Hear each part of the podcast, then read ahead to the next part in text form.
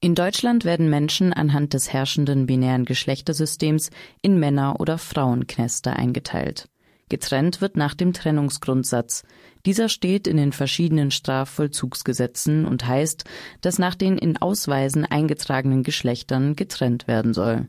Wie mit dem relativ neuen Geschlechtseintrag divers verfahren wird, scheint noch nicht bekannt zu sein, erklärt ein Aktivist von der Transratgebergruppe im Interview mit Radio Dreieckland. Nach der Erfahrung der Transratgebergruppe wird sich auch nicht immer an den Trennungsgrundsatz gehalten. Erst im November ging ein Fall durch die Presse, in dem die Transfrau Diana O. in München sechs Monate in einem Männergefängnis in Untersuchungshaft gesteckt wurde.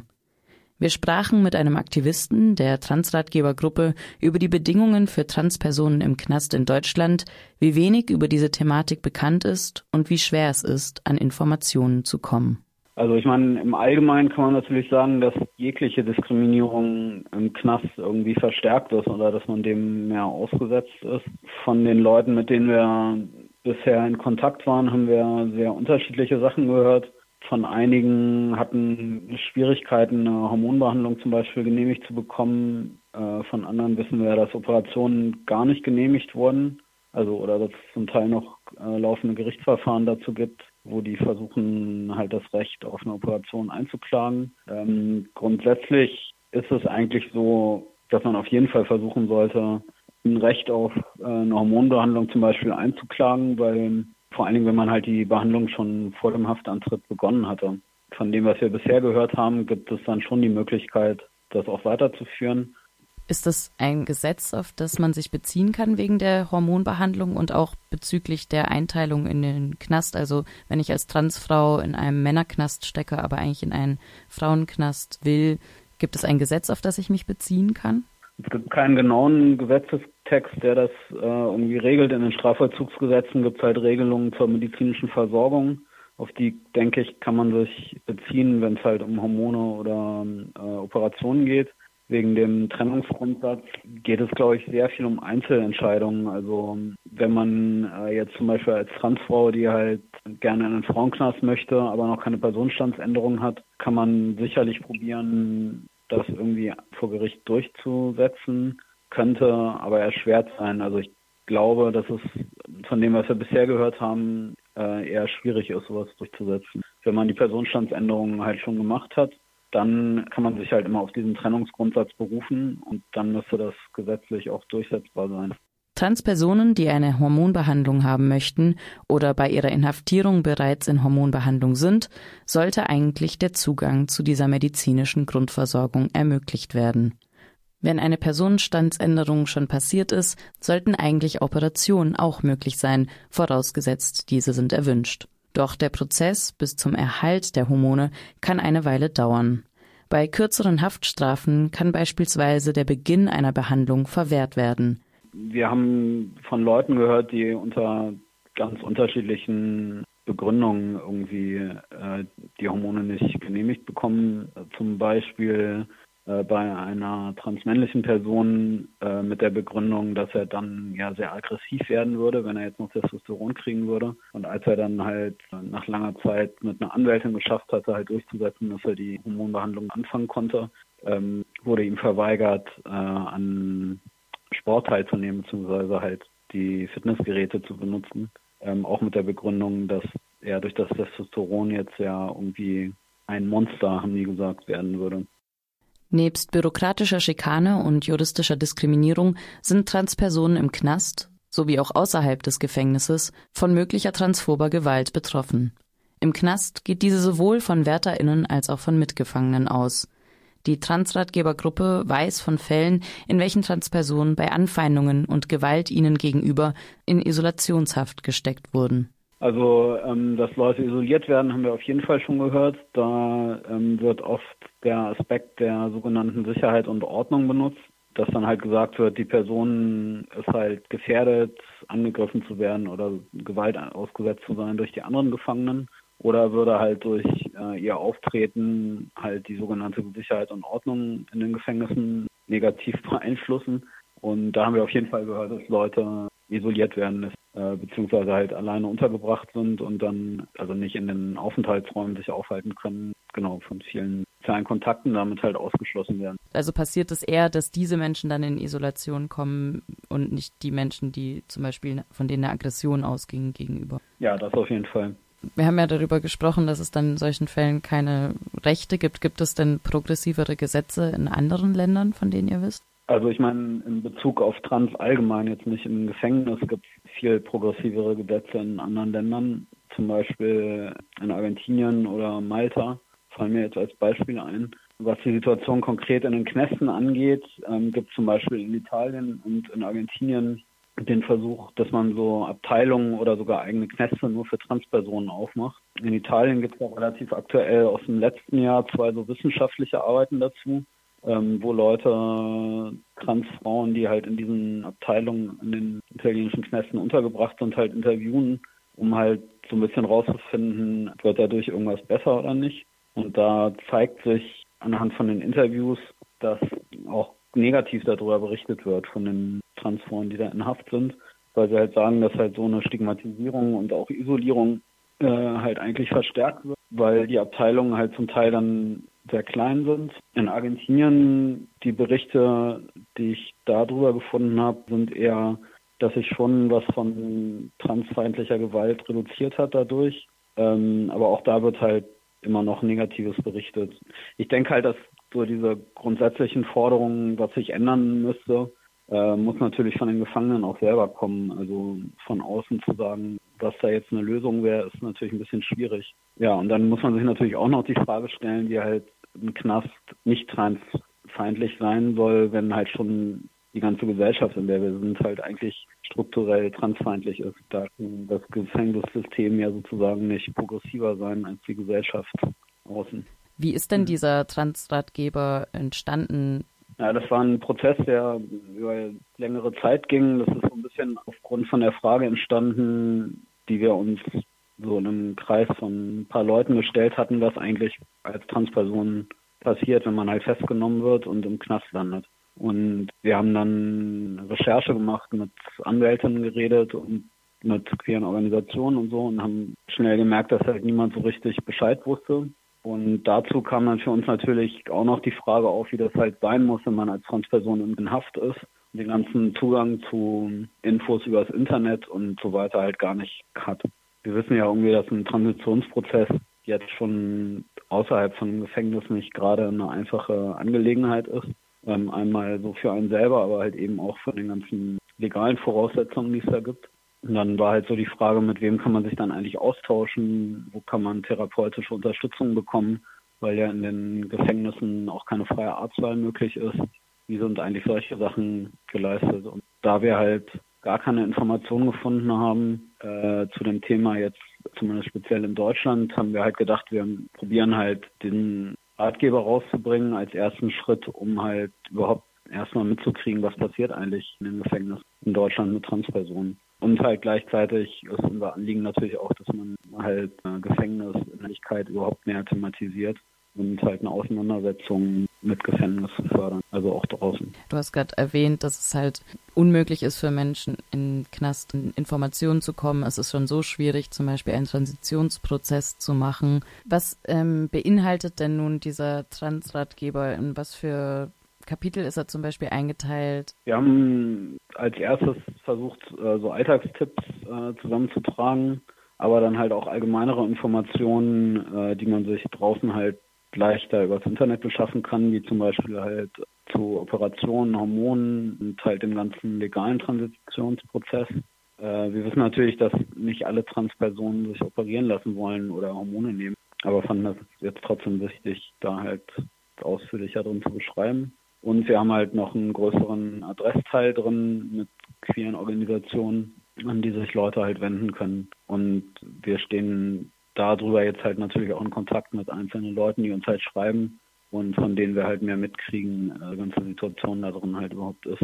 Das heißt, dass wir den, die Inhalte von einem Ratgeber in zukünftigen Auflagen halt auch eher dem anpassen würden, was uns dann Leute an Kritik mitgeben, die halt selber Knasterfahrungen hatten oder haben. Vielleicht spezifisch, um auf ein ähm, Thema einzugehen, und zwar habt ihr in eurem Ratgeber auch Formulierungshilfen drin für Vornamens- und Personenstandsänderung zum Beispiel Inwiefern ist es denn überhaupt möglich, im Knast einen Transitionsprozess zu fangen? Also, dass man das anfängt, ist nach äh, unserem jetzigen Wissen auf jeden Fall möglich. Das sind, wie gesagt, halt leider immer sehr Einzelfallentscheidungen, die da irgendwie getroffen werden. Wenn man jetzt den Transitionsprozess überhaupt erst anfangen will, kann es sein, dass man halt erstmal anwaltliche Unterstützung braucht, um sowas durchsetzen zu können. Was natürlich schon mal schwierig ist, weil sich das ja auch nicht alle unbedingt leisten können, eine Anwältin dafür zu bezahlen. Was total wichtig ist, vielleicht so im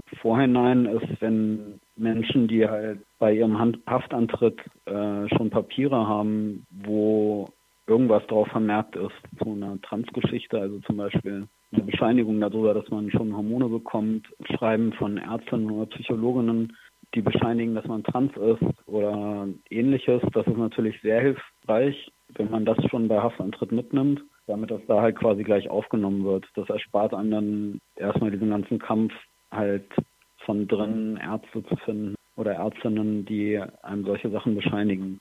Da haben wir bisher eigentlich auch gehört, dass wenn Leute solche Papiere bei Haftantritt schon dabei hatten, also wo halt drin stand, dass wir Hormone bekommen, dass es dann eigentlich auch keine Schwierigkeit war, die im Gefängnis weiterzukriegen. Ähm, ansonsten ist es natürlich immer so ein bisschen abhängig, an wen man da gerät und wie die, die Ärzte oder Ärztinnen in den Gefängnissen halt äh, dazu denken und wie die bereit sind an, zu unterstützen. Ich denke, dass eine gute Möglichkeit natürlich auch ist, sich über die Sozialarbeiterinnen, die in den meisten Gefängnissen sind, Unterstützung zu holen oder zum Teil haben wir auch gehört, dass Seelsorgerinnen, die in den Gefängnissen arbeiten, halt auch manchmal ganz gute Ansprechpartnerinnen dafür sind. Es ist also sehr abhängig und sehr willkürlich, also von AnstaltsleiterInnen abhängig, inwiefern ein Mensch transitionieren kann oder an Hormone kommt. Das ist zumindest der Eindruck, den wir bisher gekriegt haben von den Sachen, die uns erzählt wurden. Das ist halt eben wirklich sehr wie überall davon abhängt, äh, wer einem gegenüber sitzt, wie die Person mit dem Thema umgeht.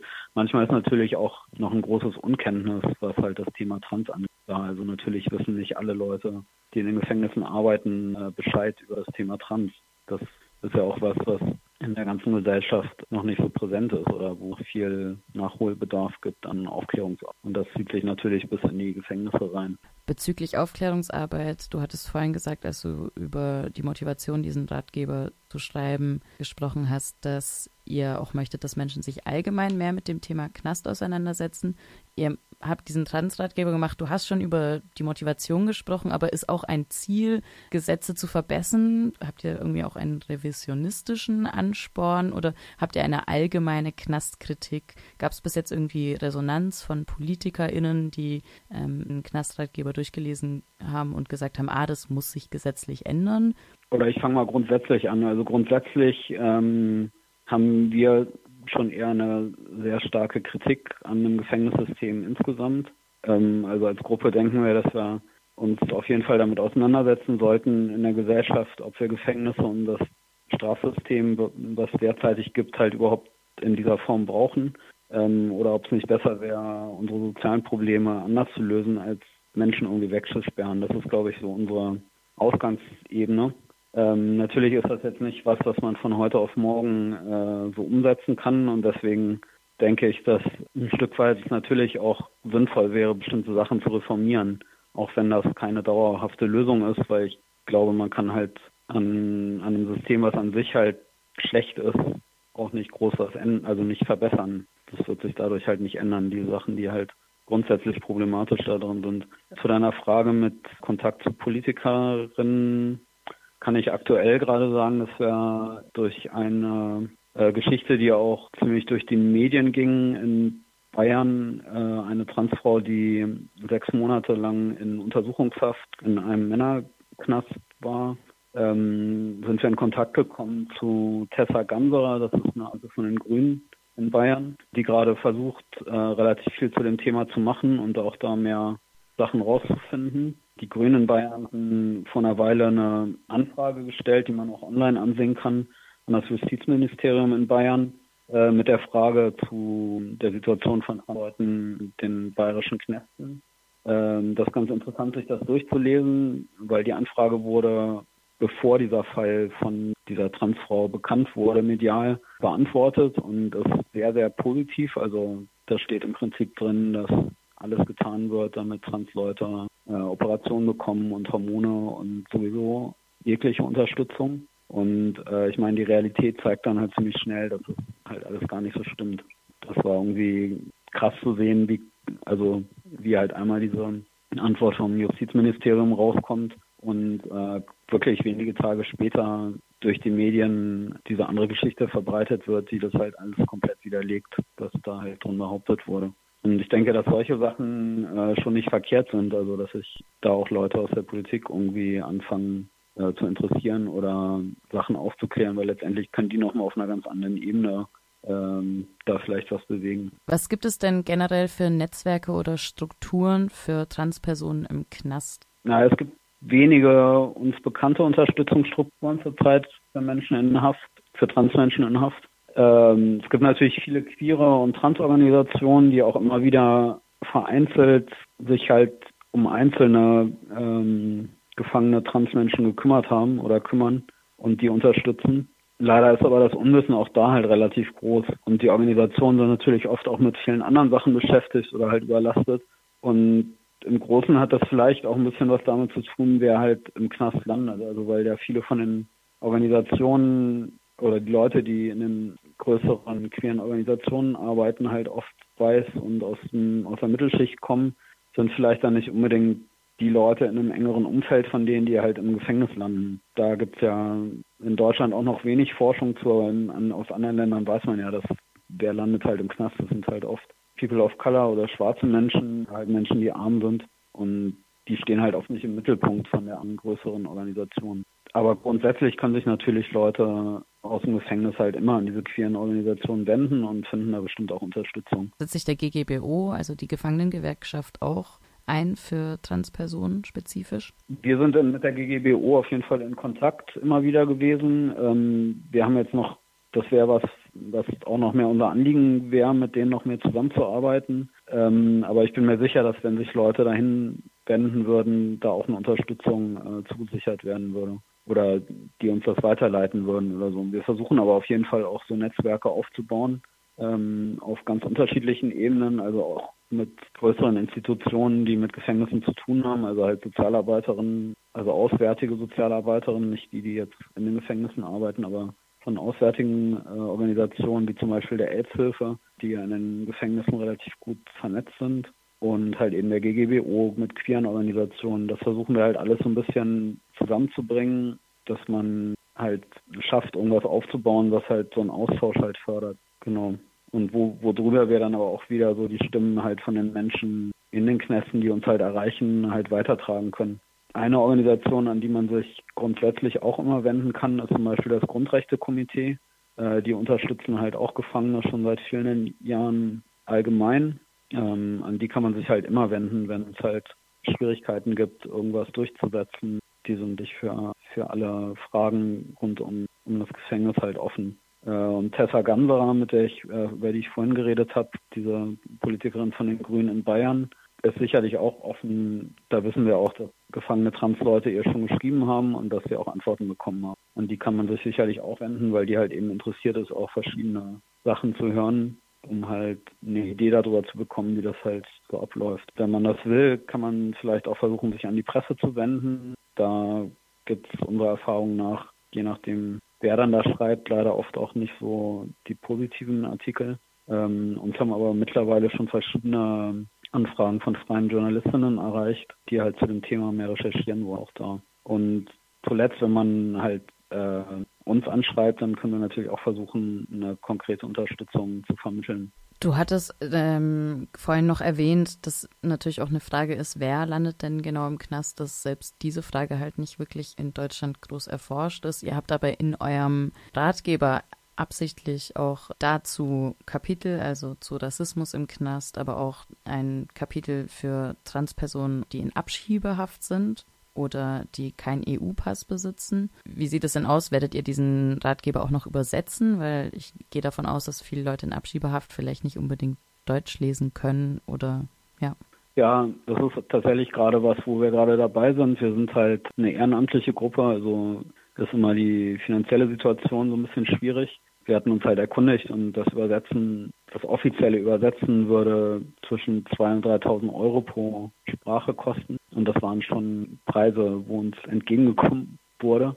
Äh, deswegen können wir das halt offiziell nicht machen. Wir haben, wir sind gerade dabei, an der englischen Ausgabe zu arbeiten. Die ist eigentlich so gut wie fertig. Wir wollen da jetzt aber grundsätzlich an der Broschüre noch ein paar Sachen ändern. Deswegen muss das noch eingearbeitet werden. Und wenn wir einmal die englische Ausgabe haben, äh, können wir darüber sicherlich noch mehr Leute finden, die uns halt bei anderen Sprachen helfen. Genau, weil das sehen wir auf jeden Fall auch gar nicht nur für Abschiebegefängnisse, sondern halt eben auch für die allgemeinen Gefängnisse, wo ja auch viele Leute sind, die nicht sehr gut oder nicht nur Deutsch sprechen. Du hast gerade erwähnt, ihr seid eine ehrenamtliche Gruppe. Wie kann man euch denn unterstützen? Ähm, also wir suchen auf jeden Fall immer noch nach Menschen mit äh, Knasterfahrungen oder halt die noch selber im Gefängnis sind, die uns halt mit ihrer Erfahrung und ihrer Kritik helfen können, äh, den Ratgeber halt weiter zu verbessern für die nächsten Auflagen. Aber wir sind auch eine offene Gruppe. Das heißt, wir freuen uns auch immer über Leute, die bei uns mitmachen wollen. Dafür könnt ihr uns kontaktieren unter unserer E-Mail-Adresse transratgeber.gmx.de oder über unsere Postadresse Transratgeber Weichselstraße 52 in 12045 Berlin. An dieser Stelle ist die Aufnahme leider stark beschädigt, deshalb hier eine kurze Zusammenfassung. Der Transratgeber bietet auch an, Erfahrungsberichte von Transpersonen im Knast auf ihrem Blog zu veröffentlichen. Wir würden diese Erfahrungsberichte halt auch gerne sammeln, damit andere Transmenschen in Haft darauf zugreifen können. Und das wäre halt sehr, sehr wichtig, mehr von diesen Erfahrungen zu kennen, weil es halt so wenig Informationen bisher gibt. Und so könnten wir halt besser wissen, welche rechtlichen Schritte funktioniert haben zum Beispiel aber halt eben auch um so allgemein ein Bild zu bekommen, wie halt die Situation hier in Deutschland eigentlich aussieht. Für Leute, die halt draußen sind, freuen wir uns immer über Austausch oder Kontakt in andere Städte. Wir selber sind halt in Berlin ähm, und finden es aber total wichtig, halt auch Ansprechpartnerinnen vor Ort zu haben, wenn zum Beispiel von Leuten die Frage kommt, ob sie mal besucht werden in den jeweiligen Gefängnissen oder sowas oder auch wenn Leute selber halt aktiv werden wollen äh, in ihrer Umgebung oder in ihrer Stadt, äh, sind wir dann natürlich sehr, sehr froh oder offen für. Was ich vielleicht noch sagen will, ist, dass äh, wir haben auf jeden Fall auch noch Adressen von Menschen in Haft, die sich über Briefkontakte freuen. Also auch wenn Leute nicht viel Zeit haben, um jetzt eine eigene Gruppe aufzumachen oder was weiß ich, könnt ihr uns gerne über unsere E-Mail-Adresse oder die Postadresse halt schreiben und wir vermitteln euch halt Kontakte zu Leuten, die sich über Post freuen. Dann würden wir uns auch sehr freuen über einen Austausch zu Infomaterial und guten Broschüren und so zum Thema Trump allgemein, weil da kriegen wir auch manchmal Anfragen von Leuten im Gefängnis. Also wenn ihr irgendeine gute Broschüre wisst, dann schreibt uns gerne oder schickt uns die gerne zu. Was anderes, was ihr noch machen könnt, ist halt, dass ihr über die Parteien in den jeweiligen Bundesländern, wo ihr lebt, so kleine Anfragen stellen lassen könnt. Äh, da könnt ihr euch halt diese Anfragen, die von den Grünen in Bayern gestellt wurden oder in unserer Broschüre findet ihr auch eine Anfrage, die in Berlin vor ein paar Jahren gestellt wurde. Da reicht dran, dann könnt ihr euch halt orientieren. Das ist natürlich auch immer interessant, um halt äh, so eine öffentliche Positionierung von den Regierungsparteien zu bekommen, was halt das Thema angeht. Und wenn ihr sowas macht, freuen wir uns natürlich auch, wenn ihr uns davon Bescheid sagt oder uns erzählt, wie das gelaufen ist. Also es gibt seit kurzem auch ein Manifest zur Abschaffung von Gefängnissen was von verschiedenen Organisationen und Einzelpersonen unterzeichnet worden ist. Das findet ihr auf der Seite von einem Strafvollzugsarchiv. Äh, auf jeden Fall auch sehr interessant, was halt eine allgemeine Kritik an Gefängnissen angeht und wie man vielleicht schon relativ schnell mit einer Abschaffung zumindest Teil, Teile des Gefängnisses anfangen könnte.